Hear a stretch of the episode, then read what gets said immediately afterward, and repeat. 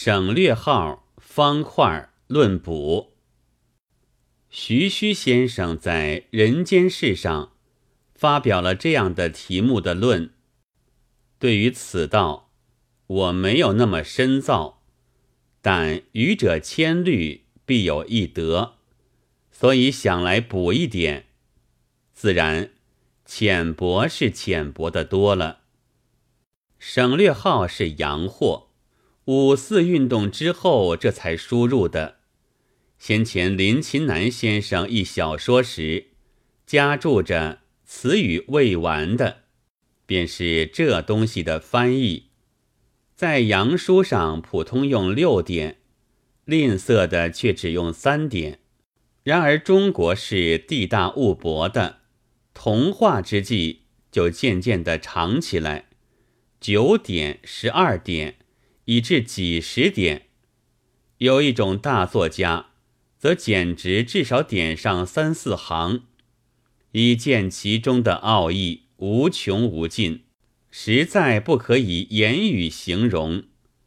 读者也大抵这样想，有敢说觉不出其中的奥义的吧？那便是低能儿。然而归根结底。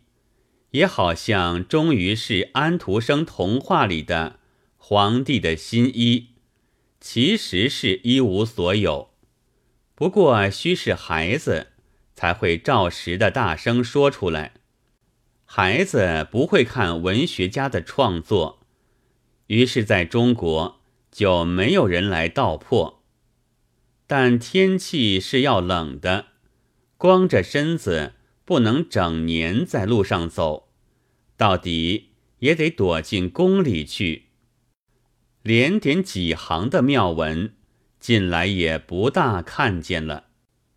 方块是国货，《穆天子传》上就有这玩意儿。先生教我说是缺文，这缺文也闹过事。曾有人说口生垢。口腔口的三个口字也是缺文，又给谁大骂了一顿。不过先前是只见于古人的著作里的，无法可补；现在却见于今人的著作上了，欲补不能。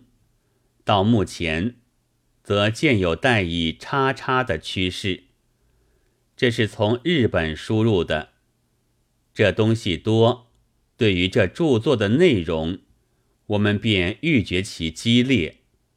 但是，其实有时也并不然，胡乱插他几行印了出来，固然可使读者佩服作家之激烈，恨检察员之峻烈，但送检之际，却又可使检察员爱他的顺从。许多话都不敢说，只插的这么起劲儿，一举两得，比点他几行更加巧妙了。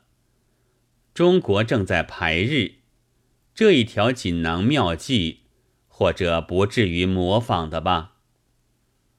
现在是什么东西都要用钱买，自然也就都可以卖钱。但连没有东西也可以卖钱，却未免有些出乎意表。不过知道了这事以后，便明白造谣为业，现在也还要算是货真价实、童叟无欺的生活了。五月二十四日。